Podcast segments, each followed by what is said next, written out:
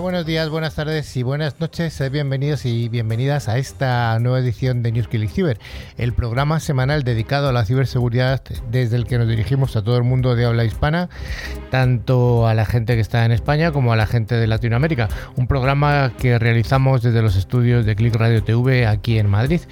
Hoy tenemos un equipo muy chulo. Viene don Dani Vaquero con pantalón corto como un servidor. Es que toca. Es que toca. Estos tiempos de este veranito incipiente, ese calorcillo.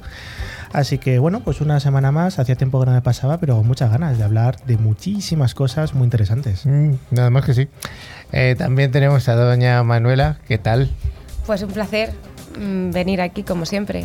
Es verdad que, que venía un poco rápido, he tenido casi problema con la M30, pero por suerte no he tenido ningún, ningún percance. ¿No te has encontrado a Biden y a la bestia? No, no, por suerte no me lo he encontrado, porque si me lo encuentro es verdad que no llego al programa, Carlos. Ya, ya.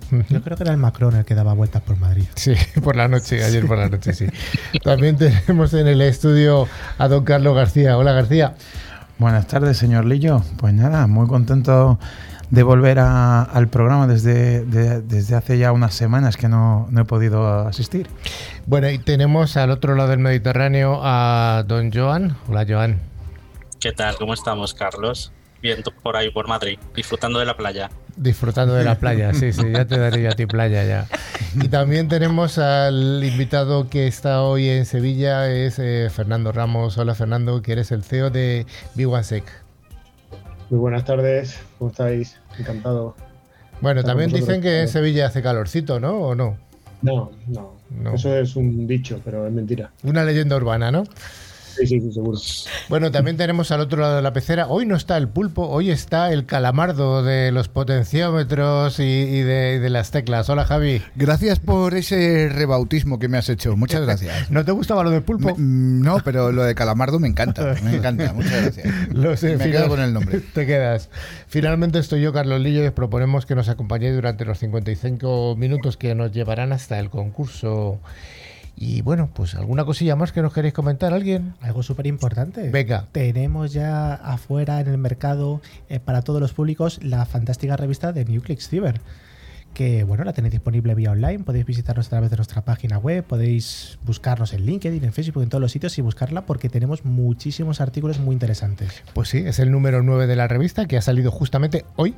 Hoy cuando grabamos el programa, se graba un jueves y ha salido hoy, está disponible a través de la web y bueno, os invitamos a todo el mundo a que la, a que la consumáis con moderación, claro. Por supuesto, y damos un cordial saludo a toda la audiencia que nos escucha a través de las emisoras en FM y también a aquellos oyentes que escuchan nuestros podcasts mientras que realizan cualquier tipo de actividad. Durante toda la semana nos podéis seguir a través de las redes sociales o de nuestro email info arroba clickciber.com con dos y latinas, recuerda. Además, recordaros y recomendaros visitar nuestra web llena de interesantes contenidos, clickciber.com con dos y latinas, donde podréis encontrar nuestra nueva revista. Y bueno, también informaros de que podéis acceder a todos los programas anteriores a través de nuestros podcasts, que están disponibles en Spotify, iBooks, Apple Podcasts, TuneIn o ya sabéis, cualquier otra plataforma. Para ello, solo tenéis que buscar la palabra ClickCiber, como bien ha dicho Carlos, con dos y latinas. Bueno, pues don Dani, eh, ¿qué contenido vamos a tener en el programa de hoy? Además, ¿vas a contar alguna efeméride interesante? ¿Nos anticipas alguna?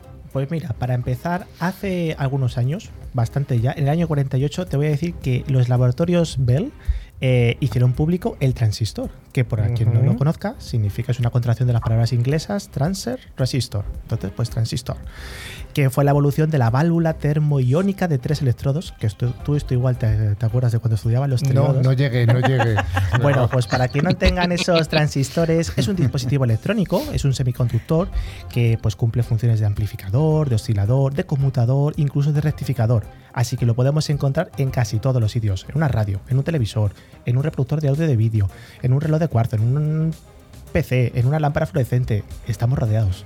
La verdad es que dicen que efectivamente esto ya ocurrió hace 75 años y el transistor mm, de alguna manera ha marcado la era en la que estamos. Es la era de la electrónica, es, un, una efeméride brutal toda la electrónica que veis, todo está basado en el transistor. Bueno, pues ya está, eh, parece ser que va a llegar el sucesor del transistor que se llama memristor. Es una palabra un poco extraña.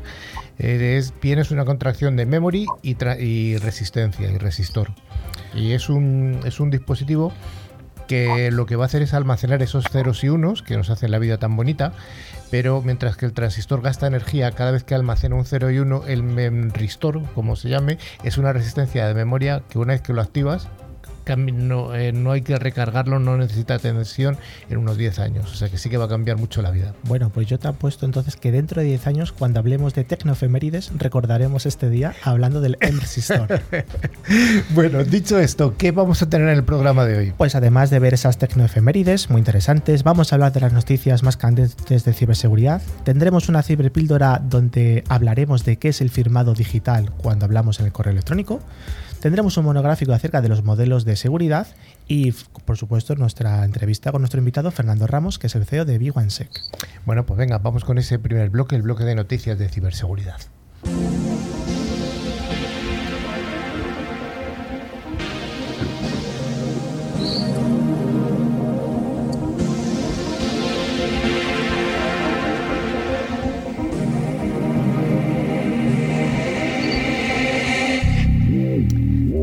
Como todas las semanas, damos las gracias a Netscope, solución tecnológica que protege los entornos cloud. Y vamos con la primera de las noticias que nos dice que una vulnerabilidad crítica con una puntuación de CV de 9,8, recordamos que la máxima es 10, o sea que es una puntuación altísima, afecta a Fusion Middleware, a varios sistemas de Oracle e incluso a la nube de Oracle es un parche que hay que instalar inmediatamente, ¿no, Manuela? ¿Qué pasa? Pues efectivamente, Oracle ha parcheado esta vulnerabilidad de ejecución remota de código RCE que afecta a Oracle Fusion Middleware y varios otros sistemas de Oracle. Los investigadores de ciberseguridad Petersen, Jason y Yang informaron eh, un par de vulnerabilidades críticas en Oracle que se pueden encadenar para lograr RCE, al que denominaron Miracle Exploit. La criticidad de esta vulnerabilidad, como bien has dicho, eh, señor Lillo, era de, era de 9,8 y se describe como una falla fácilmente explotable que permite a los atacantes no autenticados a través de HTTP tomar el control de la aplicación. La vulnerabilidad fue descubierta por accidente cuando se estaba construyendo una prueba de concepto para otra vulnerabilidad de día cero. Vaya, pues esta vulnerabilidad afecta una variedad de productos y servicios basados en fusión, middleware, varios sistemas de Oracle e incluso la infraestructura de nube de Oracle. Los atacantes no autenticados con acceso a la red a través de HTTP pueden abusar de la cadena de vulnerabilidades. Eh, se insta a las empresas que utilizan software vulnerable de Oracle a aplicar el parche de inmediato ya que la vulnerabilidad es súper peligrosa. Afecta a los sistemas de Oracle y a los clientes de Oracle. Mucho Oracle en esa, en esa noticia. Vamos con la siguiente, que es un poquito más, más amena. Dice que un contratista municipal sale de copas después del trabajo y pierde un pendrive con datos personales, atención, de casi medio millón de residentes. ¿Qué nos cuenta García? Oh pues, Lillo, eh, increíble pero cierto, en una ciudad, en una ciudad japonesa se ha quedado con más de un dolor de cabeza después de admitir que un contratista perdió un USB que contenía datos personales de 460.000 residentes mientras estaba de fiesta. Casi nada, ¿no? Pues la ciudad occidental de Amagasaki dijo el jueves eh, que un contratista privado, como bien nos estaba contando Carlos, cuyo nombre pues obviamente no ha sido revelado. Paquito. Paquito, el japonés. Es japonés, igual es, otra cosa. Bueno, pero sabéis que siempre tienen como una traducción de nombres, así que bueno, eso lo vamos a poner. Bueno, pues llevaba este USB, ¿no? Y cuando fue a tomar unas copas, después del trabajo, pues, ¿qué pasó, Carlos? pues nada, Manuela, que Paquito, este trabajador, eh, trabajaba, valga la redundancia, en un programa municipal de ayuda contra la pandemia. Perdió una bolsa que contenía el USB el martes por la noche. Eh, toda la información se se copió, en el USB para facilitar su transferencia a un centro de llamadas en la cercana ciudad de Osaka. Incluía pues desde nombres, eh, géneros, direcciones, fecha de nacimiento y otros datos personales de todos los residentes de la ciudad, así como de datos fiscales y la información de las cuentas bancarias de algunos locales. Bueno, Manuela, En este caso puede haber un resquicio de esperanza, ya que la ciudad dice que los datos estaban cifrados y el USB bloqueado con una contraseña. De momento, según las autoridades, no hay señales de que se haya accedido a la información. Bueno, la verdad es que y esto es una realidad, socializar con los amigos y compañeros de trabajo en Japón es obligatorio y es en torno a la comida y a la bebida, y esto es una norma. Un objetivo fácil de alcanzar teniendo en cuenta pues que abundan las izakayas, que son como los pubs, ¿no? donde los japoneses pueden tomar tapas, pueden beber, eh, pueden tomar sus cervecitas. Gastropub, habla con propiedad. Gastropub, qué mal me suena gastropub. Pues mejor izakayas. Prefiero izakayas que son más bonitas. Bueno, pues por suerte no ha habido filtraciones, por lo que se confirma una vez más la importancia de cifrar las memorias USB, especialmente cuando contienen datos personales o confidenciales. Sí, yo creo que las enseñanzas de esta noticia son dos: eh, cifrado de los datos en, en, USBs y la otra enseñanza es que los japoneses salen de copas los martes. Los martes, los jueves, yo doy fe de ello porque yo estuve allí en Osaka y. ¿Con este hombre? Con este hombre estuve yo un día con Paquito, que me invitó a... no sigas, no sigas, déjalo ahí, déjalo ahí. De hecho, el USB lo tengo en la cartera. Si sabíamos que al final. Bueno, vamos con una noticia de NSO Group que ha confirmado que el software espía Pegasus ha sido utilizado en al menos cinco países de la Unión Europea. ¿Qué de, ¿Qué de, noticias y portadas nos está dando Pegasus, verdad? Pues la empresa israelí de ciberseguridad NSO Group declaró el martes a los legisladores europeos que al menos cinco países de la Unión Europea han utilizado su software y que la empresa ha rescindido al menos un contrato con un país miembro de la Unión Europea tras el abuso de su software de vigilancia Pegasus. Reconociendo que había cometido errores, la empresa también hizo hincapié en la necesidad de una norma internacional que regule el uso gubernamental del software espía. Esta revelación se ha producido después de que en abril de 2022 se pusiese en marcha una comisión de investigación especial para las presuntas infracciones de la legislación de la Unión Europea, tras las denuncias de que el software espía Pegasus de la empresa está siendo utilizado para espiar los teléfonos de políticos, diplomáticos e incluso civiles. A principios de febrero, el Supervisor Europeo de Protección de Datos pidió que se prohibiera el desarrollo y el uso de programas espías comerciales en la Unión Europea, afirmando que el nivel de intrusión sin precedentes de esta tecnología pone en peligro el derecho a la intimidad de los usuarios. Pues sí, es que Pegasus y sus homólogos como FinFisher y Citrox están diseñados para instalarse sigilosamente en un smartphone, aprovechando pues vulnerabilidades desconocidas del software conocidas baja la redundancia, como Zero Days, para hacerse con el control remoto del dispositivo y además recopilar pues, estos datos sensibles. Las infecciones se consiguen normalmente mediante ataques de un solo clic en los que se engaña a los objetivos para que hagan dicho clic en un enlace enviando a través de mensajes de eMessage o WhatsApp o bien utilizando exploits de cero clic eh, que no requieren ninguna interacción. Esto casi ya da miedo. ¿eh? Una vez instalado, el programa espía es compatible con una amplia gama de funciones que permiten al operador rastrear el paradero de la víctima, ver sus conversaciones y extraer incluso los mensajes de aplicaciones cifradas como puede ser WhatsApp. NSE Group, fundada en 2010, ha mantenido durante mucho tiempo que solo suministra el software a clientes gubernamentales, para los que dice es para la lucha contra el terrorismo, narcotráfico y la delincuencia grave pero a las pruebas pues nos remitimos, se ha demostrado un uso individuo de este software para vigilar pues a políticos, a detractores, activistas, periodistas y abogados en todo el mundo. Oye Manuela, yo te pregunto, aquí están las telecomunicaciones por detrás, los operadores, ¿no pueden hacer nada los operadores contra Pegasus? Pues realmente no, porque es que casi ni se dan cuenta que están ahí. Ellos lo que hace Pegasus es utilizar las comunicaciones de los operadores, pero los operadores eh, no llegan a ver a Pegasus. Es bastante complicado cómo hacen esto. Bueno, la siguiente noticia nos dice que se ha detectado un nuevo fallo de seguridad en los procesadores de Intel. Pues sí, según una investigación de, de, Insider, que es un periódico digital especializado en ciberseguridad, los procesadores de Intel de la última década tienen un grave fallo de seguridad que permite instalar cualquier sistema operativo de Microsoft en los ordenadores.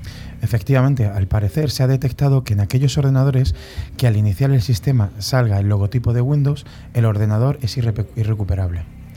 Los de los detalles precisos de cómo se explota esta vulnerabilidad no han sido publicados aún, pero multitud de desarrolladores están trabajando en un parche desde esta misma semana.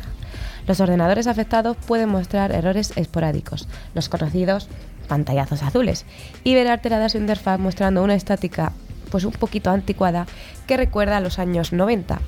Esto afectaría directamente al rendimiento del usuario en su trabajo o en su ocio. Dada la cuota de mercado y la popularidad de los procesadores Intel, este problema afectaría a un amplio número de ordenadores del mercado actual. Del mismo modo, los procesadores utilizados en servidores también entrarían en el grupo de afectados, lo que puede perjudicar gravemente a entornos de virtualización tan populares como los de Amazon o Google. Dani, ¿quieres hacer algún comentario sobre esta interesante noticia? hay que tener cuidado. Como tengas un procesador Intel y veas el logo de Windows, malo. O sea, eso es un virus. Es un virus. Bueno, vale, vamos a la siguiente noticia, que nos dice que Costa Rica carece de ciberseguridad hasta en 188 entidades del gobierno del país centroamericano. Pues Costa Rica sufre desde, desde el, el, abril pasado las consecuencias de ciberataques a diversas instituciones públicas por parte de los grupos denominados Conti y Hive.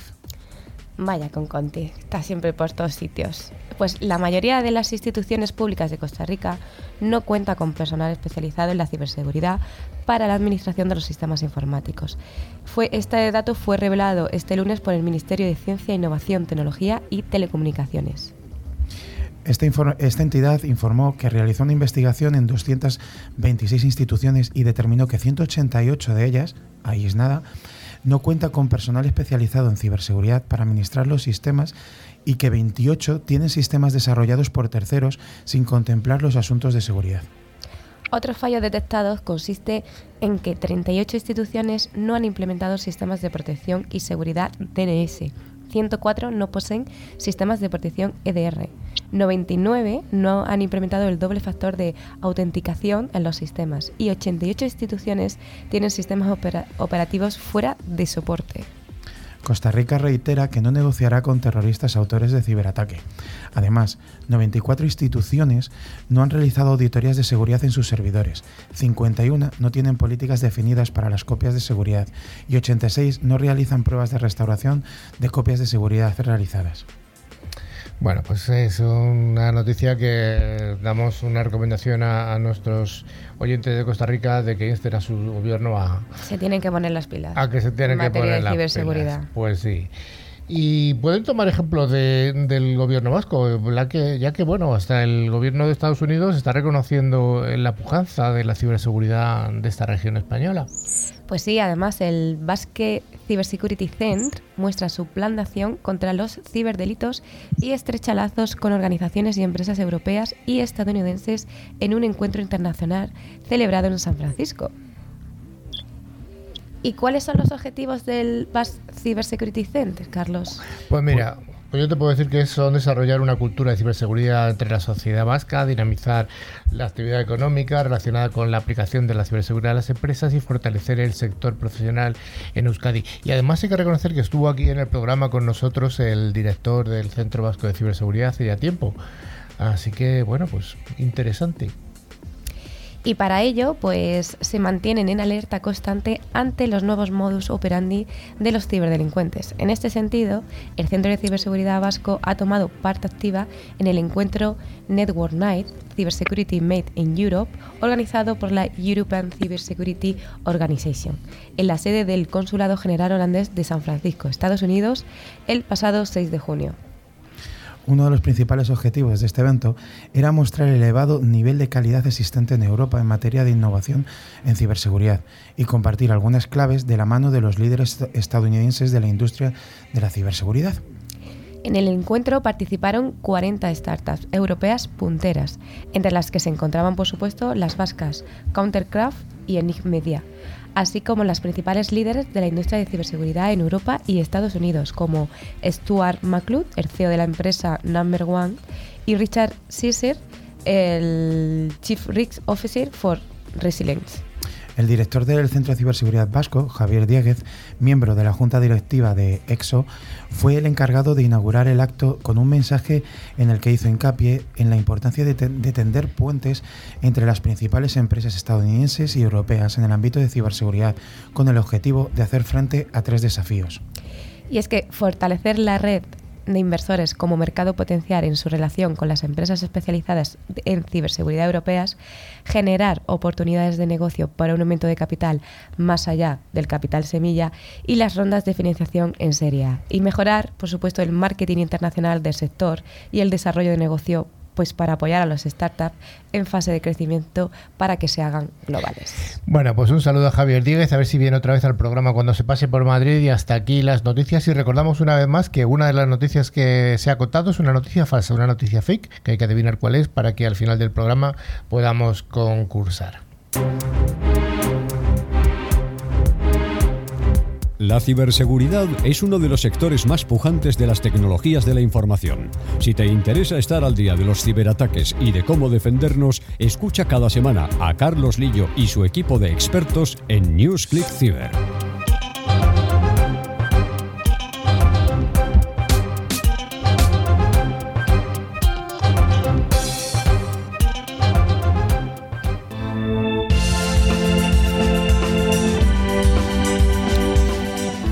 Una de las misiones que tenemos en NewsClick Cyber es la difusión de distintos conceptos tecnológicos. Gracias a ALOT, solución tecnológica que asegura el rendimiento de las aplicaciones más importantes, hoy vamos a hablar del protocolo de verificación de integridad del correo electrónico, el de KIM o el de KIM, el Domain Key Identified Mail.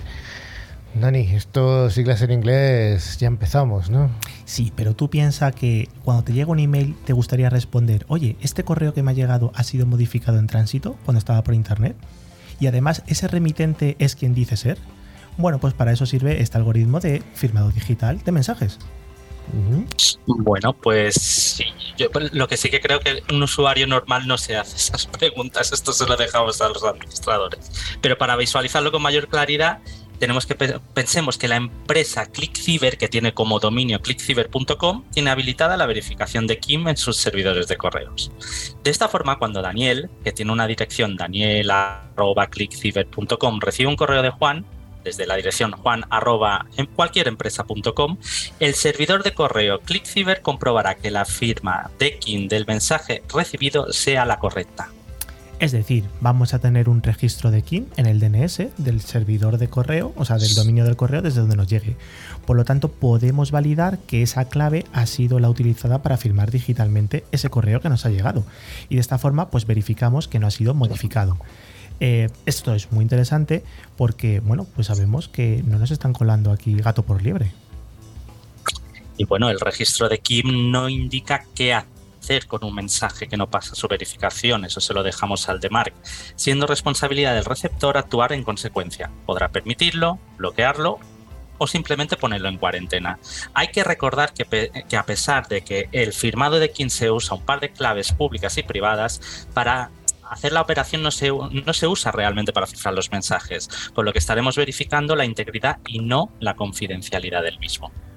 Bueno, pues tal y como ha dicho Joan, es algo muy sencillo de implementar. En nuestros servidores de correo podemos activar esta protección, en la verificación de DKIM, y en función de si pasan esa verificación o no, pues actuar en consecuencia. Es decir, pues no lo pasa, pues por ejemplo ese correo lo podemos rechazar. O lo pasa adecuadamente, pues adelante, que siga hasta el buzón del usuario. Y bueno, si queremos proteger nuestros propios mensajes, es decir, que nuestros clientes, proveedores o receptores del correo puedan atestiguar es decir, verificar fácilmente que la firma de nuestros mensajes es, correcta, tendremos que hacer que dichos mensajes salgan de nuestra infraestructura de correo firmados.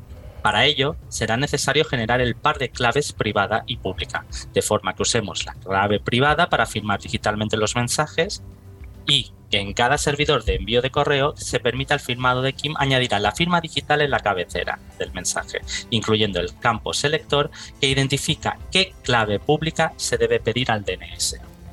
Y cuando estamos hablando de una firma digital, bueno, pues no es una imagen de nosotros ahí firmando con nuestro bolígrafo fantástico, sino estamos hablando de valores, valores que son lo conocidos también como hashes, es la huella digital de una operación matemática, un algoritmo sobre pues algún contenido. En este caso vamos a tener dos hashes, dos huellas digitales, uno para las cabeceras y otro para el cuerpo del mensaje, de forma que si, oye, pues se modifica, se le mete por ejemplo un carácter, un retorno de, pues un retroceso, una nueva, bueno, una nueva palabra, ese hash se va a modificar porque el cuerpo o la cabecera ha sido modificado. Entonces nos va a servir pues precisamente para verificarlo. Oye, tras verificar esta firma de, de DKIM, eh, con cualquier mensaje que nos proporciona el DNS, ¿qué, escenario nos podemos encontrar? Bueno, pues tenemos el PAS, eh, que el mensaje está firmado y ha pasado la verificación de Kim también puede fallar esa verificación, por lo tanto no pasa la, el de Kim y deberíamos descartar ese mensaje. Non, simplemente que no está firmado. También podemos tener pues otra serie de entradas como policy, que en el que se indica que el mensaje está firmado digitalmente, pero no cumple esa política que tenemos en el destinatario. Neutral, el mensaje está firmado, pero la firma no puede verificarse, posiblemente por un error de sintaxis. Y luego ya pues tenemos errores, errores temporales o errores permanentes en el que los mensajes sí que están firmados, pero esa firma pues no se puede verificar. ¿Por qué? Pues vaya, por un error temporal o permanente. Oye, ¿cuáles serían los desafíos de este tipo de tecnología? Bueno, pues aunque hemos dicho que es un algoritmo muy interesante para poder firmar digitalmente, no todos los servidores de correo o los proveedores externos pueden hacer esta activación, este, este firmado digital. Entonces, ese es el primero de ellos. Y luego también hay que tener en cuenta que esto es un, protocolo que no es universal. Cada vez se está usando mucho más, pero todavía hay muchísimas gentes, muchas empresas, muchas compañías que no lo utilizan. Por lo tanto, recibir un correo que no venga firmado digitalmente no significa que sea un correo erróneo lamentablemente. También lo que podemos encontrar es que muchas veces la firma digital de, eh, KIM va a fallar. ¿Por qué? Porque estamos modificando cabeceras. Por ejemplo, imaginad que un servidor de correo analiza el mensaje y le mete en el asunto pues una etiqueta spam o correo verificado o con mensaje confiable. Esa modificación lo que implica es que ese hash, esa huella digital que hablábamos, va a ser distinta y por lo tanto la verificación de la firma de KIM fallará. Y bueno, pues la verificación de Kim por sí misma no tiene un mecanismo de informes para poder dar visibilidad ante esta situación.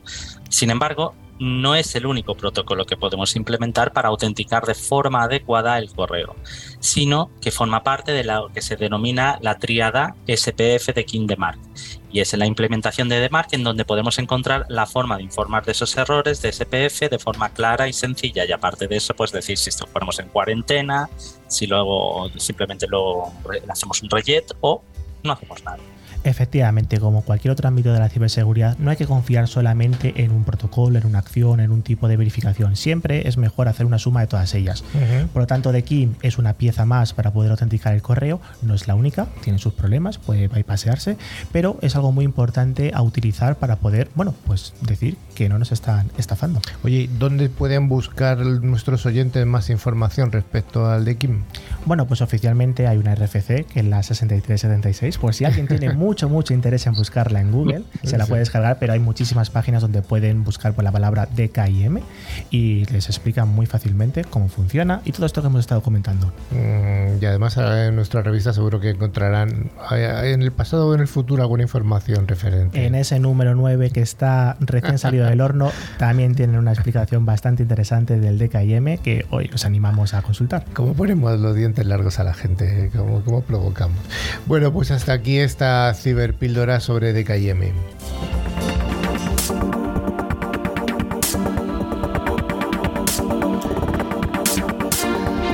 Bueno, Dani, como las últimas semanas ha estado contándonos eh, Carlos Valerdi las tecnoefemérides y hoy estás tú ¿Qué nos vas a contar, por ejemplo, eh, tal día como hoy o esta semana, estamos hablando de la primera semana de julio, ¿qué pasó con, por ejemplo, el año 1999?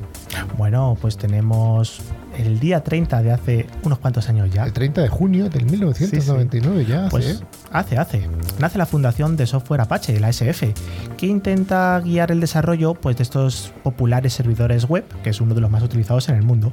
Entonces ese Apache Project Server HTTP, que muchos de nosotros conocemos, es uno de los proyectos que, bueno, caen bajo este paraguas. Nos venimos un poquito más cerca, en el 2008. Bueno, pues esta fue una fecha para lamentar, ¿no? Microsoft dejó de vender el famoso Windows XP que bueno, es cierto que durante muchísimos años, hasta el 2014, siguió ofreciendo soporte técnico, pero dejó de venderlo pues en detrimento de otras versiones que tenía, pues como el Vista, el Windows 2000. Vista, qué gran sistema operativo. ¿eh? Sí, sí, sí. y bueno, pues XP mucho lo recordaréis porque ha sido muy, pero que muy estable y muy, pero que muy utilizado. De hecho, lamentablemente muchas empresas todavía tienen algún XP por ahí funcionando. Sí, ya hemos hablado alguna vez de cómo parchear virtualmente este tipo de dispositivos. Efectivamente. Oye, si nos vamos a un poquito más atrás, en los años 70, 1971, ¿qué ocurrió? Bueno, pues en ¿Qué personaje llegó? Salsa rosa particular, los nacimientos. En el 71 tenemos el nacimiento del famoso Elon Musk, que es el cofundador de PayPal y de Tesla. Pero también en el 72 es el más seguro que sonaba, pero este quizás no tanto, Dave Hyatt, que fue el cofundador del proyecto Mozilla Firefox, que muchos de vosotros estáis utilizando como navegador. Exactamente. En el 71 también nació Calamardo. También os lo digo. Pero eso no es de una tecnoefeméride, lo siento. Bueno, bueno, además no sé en estos días. Pero bueno, eh, y si nos vamos al año 2011, yo creo que sí que es interesante esta fecha. Bueno, un poquito más cercano, lo que tenemos ya es el lanzamiento del famoso Office 365 de Microsoft. Y no solamente un lanzamiento de Microsoft, también de Google lanzó su red social que no ha triunfado mucho, Google mm, Plus. No, ni mucho, ni poco, ni nada. Ya. Desapareció. Y algo más, así que me quieras contar algo del espacio. Bueno, vamos a dejar esa tecnoefeméride para los más tecnológicos, que en el 65, más o menos por esta fecha, se activó, ¿sabéis el qué? Pues el primer satélite comercial de la historia, el Intelsat 1. Se le llamó Early Bird porque, bueno, de la empresa Comsat, y lo que hacía era pues tener contacto directo entre eh, América del Norte y Europa para transmitir radio, televisión, radios, bueno, un poco de todo. 1965, cuando nació el director de News Click Fíjate. una gran fecha porque lo primero que retransmitió fue el amerizaje de Gemini. Así fue. Bueno, pues hasta aquí las tecnoefemérides muy curiosas.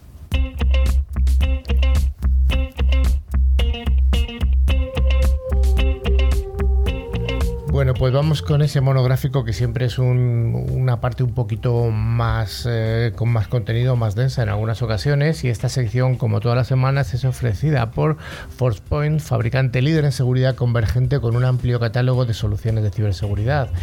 Vamos a hablar hoy de los modelos de seguridad. En la seguridad de la información, los modelos proporcionan una forma de formalizar las políticas de seguridad. Estos modelos pueden ser abstractos o intuitivos. Algunos realmente son decididamente matemáticos pero todos pretenden proporcionar un conjunto explícito de reglas que un ordenador puede seguir para implementar conceptos, procesos, procedimientos, en fin, de todo un poquito. Estos modelos ofrecen una forma de profundizar en la comprensión de cómo debe diseñarse y cómo debe desarrollarse un sistema operativo informático debe ser diseñado y desarrollado para apoyar una política de seguridad específica. Entonces, ¿de qué modelos estaríamos hablando, Joan? Pues sí, bueno, vamos a hablar solo de cuatro porque si no tendríamos esto súper lleno y serían el Bell Lapadula, Padula, un poco difícil de pronunciar, el modelo Viva, el Clark Wilson y el modelo de Brevon Nash, conocido como muralla china. Bueno, pues venga, pues empezamos con algunos de ellos. El primero por el Bell Lapadula. Todo tiene esto es un nombre muy, muy simpático. Sí, desde luego, no es que se lo haya inventado Joan.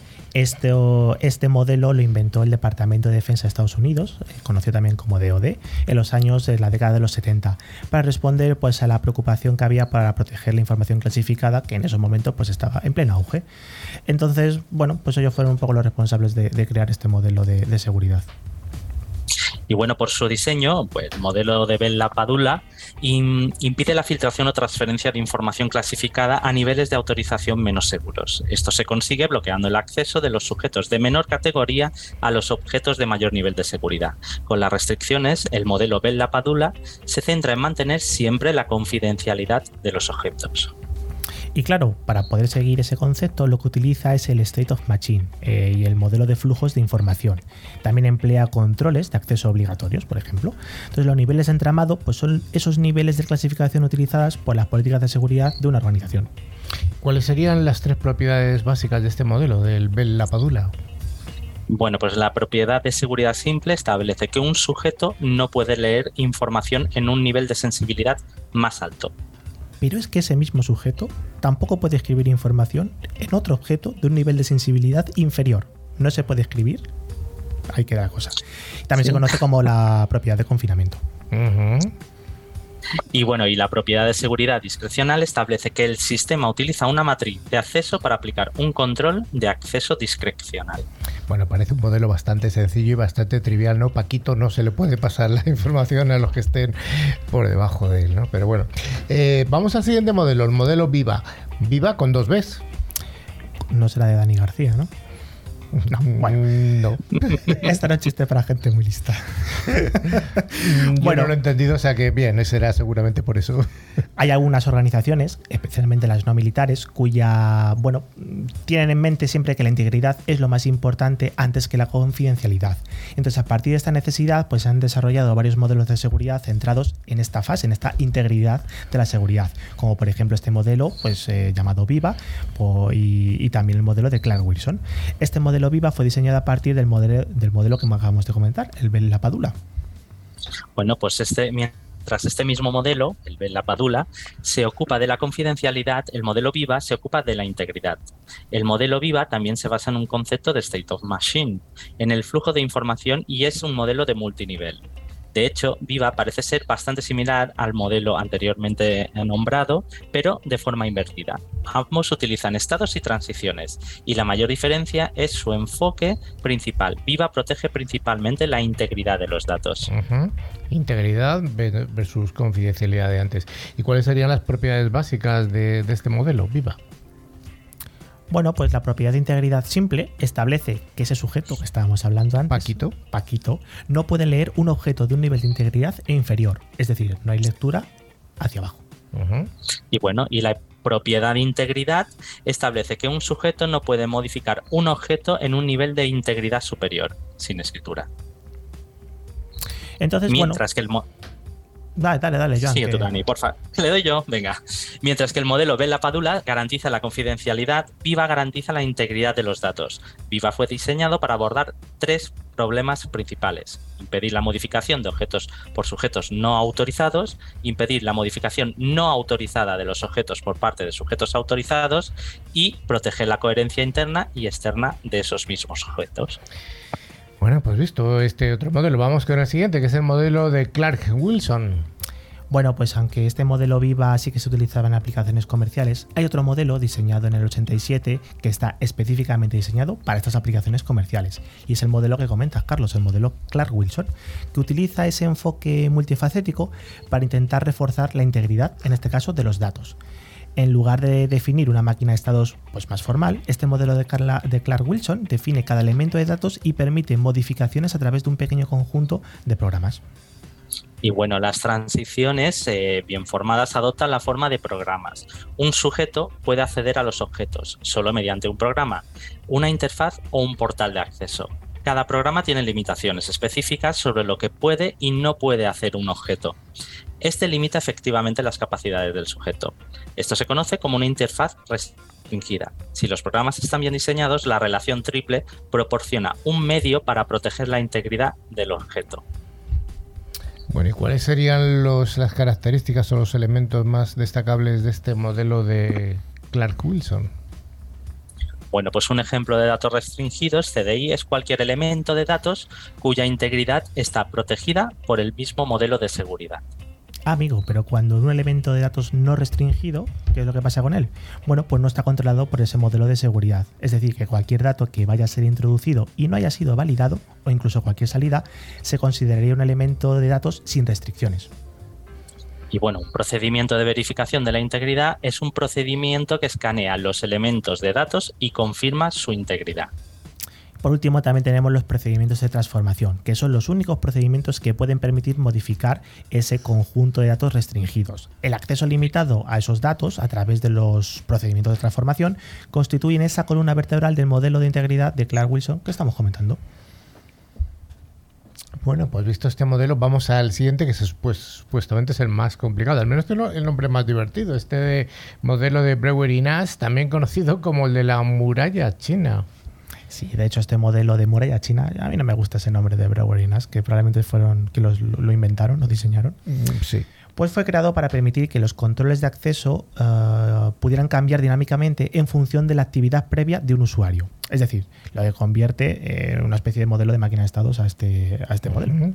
Este modelo además aplica que una única base de datos integrada busca crear dominios de seguridad que sean sensibles a la noción del conflicto de intereses. Por ejemplo, alguien que trabaja en una empresa y que tiene acceso a los datos de propiedad de, otra empresa distinta no debería tener acceso a datos similares de una tercera empresa si estas empresas están compitiendo entre sí. Un poco enrevesado, pero tiene su lógica. Tiene una lógica total, sí, sí. Sí, sí, y este modelo eh, se conoce como el modelo de la muralla china porque crea una clase de datos que define qué dominios de seguridad están potencialmente en conflicto e impide que cualquier sujeto con acceso a un dominio que pertenece a una clase de conflicto específica acceda a cualquier otro dominio que pertenezca a la misma clase de conflicto. Y aquí está el quid de la cuestión, porque este modelo utiliza el principio de aislamiento de los datos dentro de cada clase de conflicto para intentar mantener a los usuarios fuera de posibles eh, conflictos de intereses. Por ejemplo, esa gestión de datos sensibles de una empresa. Dado que esas relaciones entre las empresas pues, van cambiando constantemente, las actualizaciones dinámicas de los miembros de las relaciones de las empresas también cambian constantemente. Por lo que es importante una actualización dinámica tanto de los miembros como de las definiciones de las clases de conflictos. Y otra forma de ver o pensar en el modelo Proven Nash es de un administrador que tiene acceso de control total a una amplia gama de datos eh, en un sistema basado en sus responsabilidades de trabajo y tareas asignadas. Sin embargo, en el momento en que se realiza una acción contra cualquier elemento de datos, el acceso del administrador a cualquier elemento de datos conflictivo se bloquea temporalmente. Solo se puede acceder a los elementos de datos relacionados con un elemento de datos inicial que puedan ser accedidos durante la operación. Una vez finalizada la tarea, el acceso del administrador vuelve a ser total. Bueno, pues hasta aquí este monográfico en el que hemos esbozado cuatro modelos de seguridad. Hay más, la verdad es que ha sido interesante porque hemos ido de uno muy básico a, uno que ya tenía bastante complejidad. Bueno, pues vamos con la entrevista.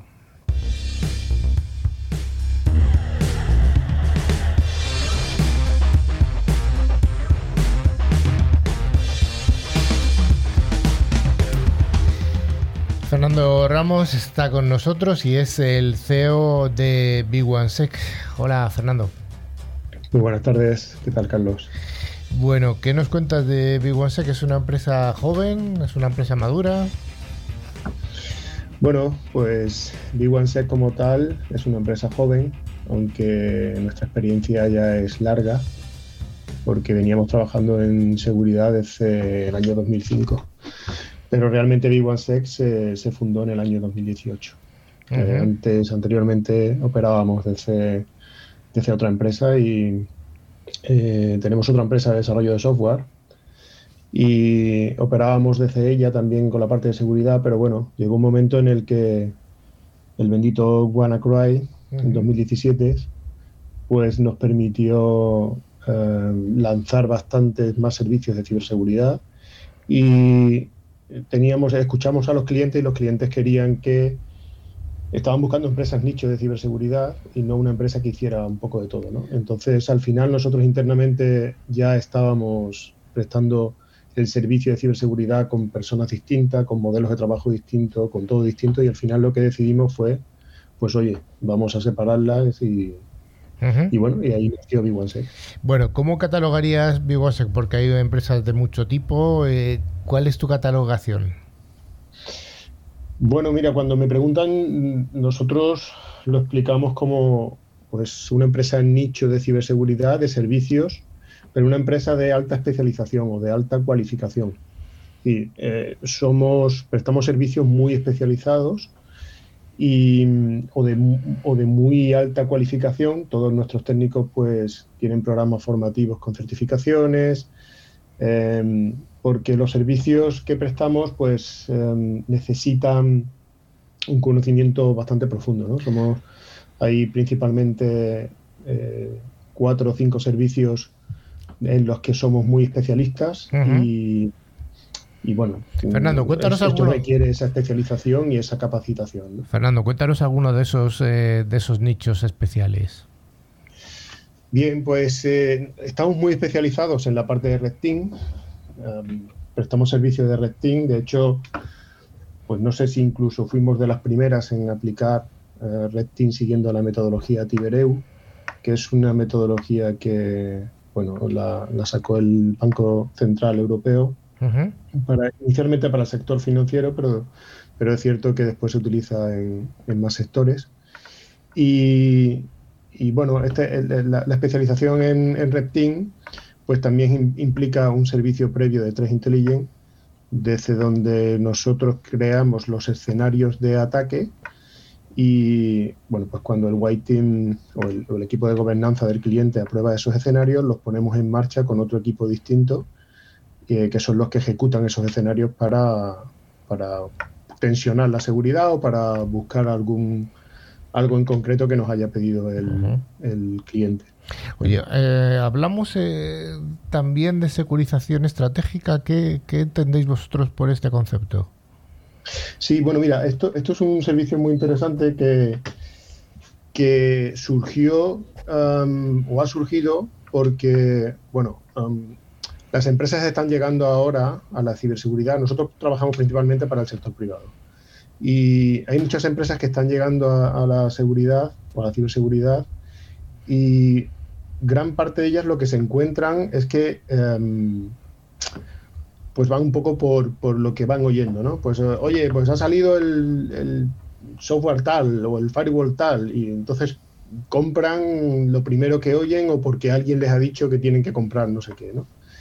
Claro, aquí hay un pequeño problema y es que em, si la seguridad no está alineada con el negocio o con, el, o con los objetivos del negocio, pues digamos que estamos gastando dinero en sitios donde quizás a lo mejor no sea efectivo. ¿no?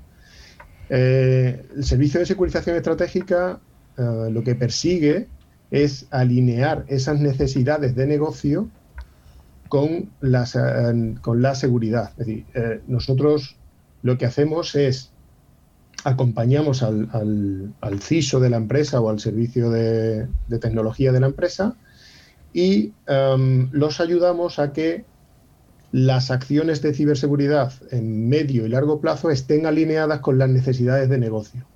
Y que cuando vayan a gastar algo, vayan a, comprar un software o, o un servicio, realmente ese servicio tenga sentido de cara a la continuidad del negocio en el medio largo plazo.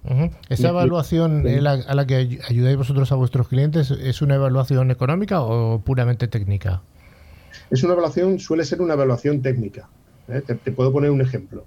A ver, nosotros, por ejemplo, eh, hemos ayudado a, a varios clientes a definir la estrategia de ciberseguridad en el medio largo plazo.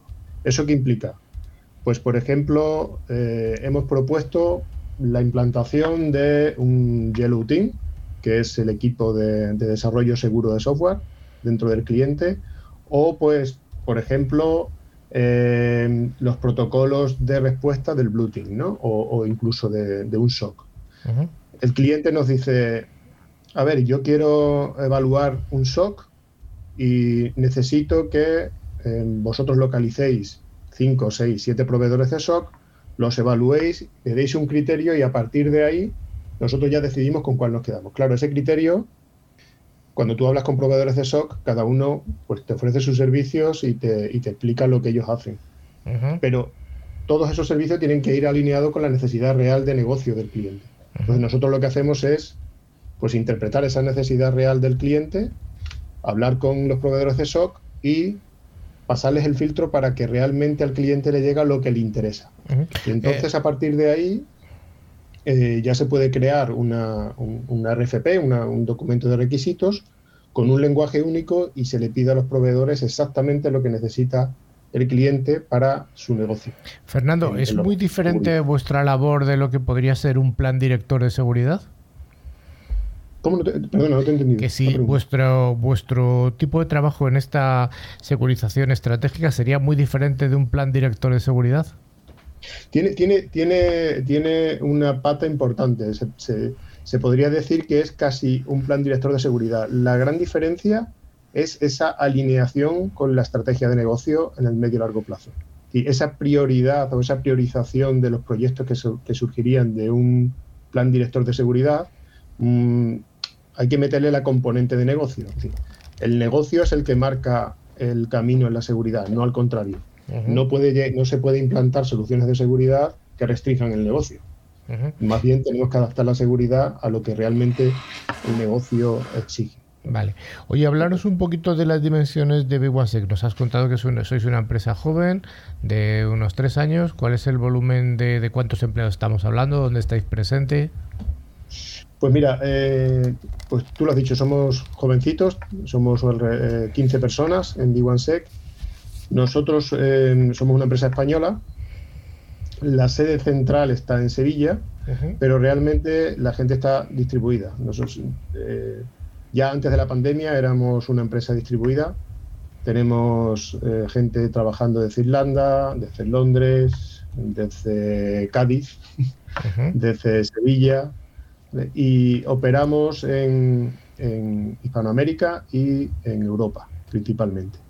Eh, y después es cierto que sí que tenemos acción comercial o oficina comercial, por llamarlo de alguna manera, en, países como Brasil, Colombia, pero allí no hay acción, no hay operación, desde, todo se opera desde aquí, desde España. Bueno, pues muchas gracias Fernando Ramos, CEO de Big por darnos esta visión de una empresa que hace cosas diferentes en cuanto a la ciberseguridad. Muchas gracias. Gracias a vosotros.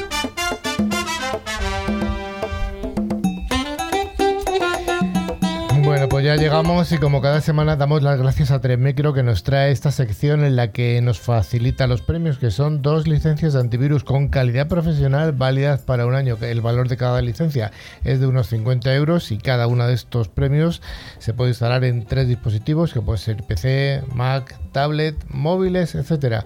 Señor García, ¿tenemos ganadores de la semana pasada? Pues claro que sí, señor Leyo. Los ganadores de la semana pasada son Juan Manuel Antón desde Zaragoza y Miguel Aliaga desde Huelva. Bueno, pues enhorabuena a los premiados. Y Dani, la pregunta cuál sería, aunque ya está formulada. Pues es muy sencillo. ¿Qué noticia creéis que os ha colado el amigo García y Manuela de las que hemos contado hoy? ¿Cuál es la mm. noticia falsa? ¿Cuál es la noticia falsa? Así que si lo sabéis, simplemente escribirnos a info.clickciber.com indicando vuestro nombre y la localidad de la que nos seguís. Y la respuesta, claro. Y la respuesta, ya sí que sí que sí que sí, que estamos llegando a nuestro final. Pero, don Joan, ¿tienes algo que contarnos? Sí, que bueno, antes de despedirnos, os vamos a recordar que podéis poneros en contacto a través de nuestro email info.clickciber.com y que también podéis seguirnos a través de nuestras redes sociales en Twitter, LinkedIn o Facebook. A través de nuestra web clickciber.com se puede acceder a nuestra revista digital, como hemos comentado, que ya está el número 9, ver fotos y otros contenidos de gran interés. Y finalmente os recordamos que a través de todas las plataformas de podcast pues podéis escuchar los programas anteriores que están disponibles en iBox, Spotify, Tuning, buscando la palabra clave ClickCiber. Bueno, pues ya sé que si nos despedimos hasta la próxima semana. La próxima semana no va a estar Carlos Lillo, afortunadamente para la audiencia. Estará Carlos Valerdi aquí sentado, que me parece que se ha ido a Turquía. No sé a qué se habrá ido a Turquía Carlos Valerdi. Ahí lo dejamos. La pasión turca de Carlos. No sé, que nos lo explique la semana que viene qué ha hecho allí. Eh, si viene así con pelo muñeca, sospecharemos algo. Si viene con una celpita o algo, ya, lo veremos. Bueno, pues muchas gracias a todos y a todos. Y recordamos una vez más que consultéis nuestra revista que está muy chula. Están las fotos de la gente, de la antena de plata que tenemos aquí en el estudio. En fin. En siete días, aquí de nuevo. Hasta la semana que viene. Adiós, Carlos García. Adiós. Hasta luego. Adiós. Adiós a todos. Thank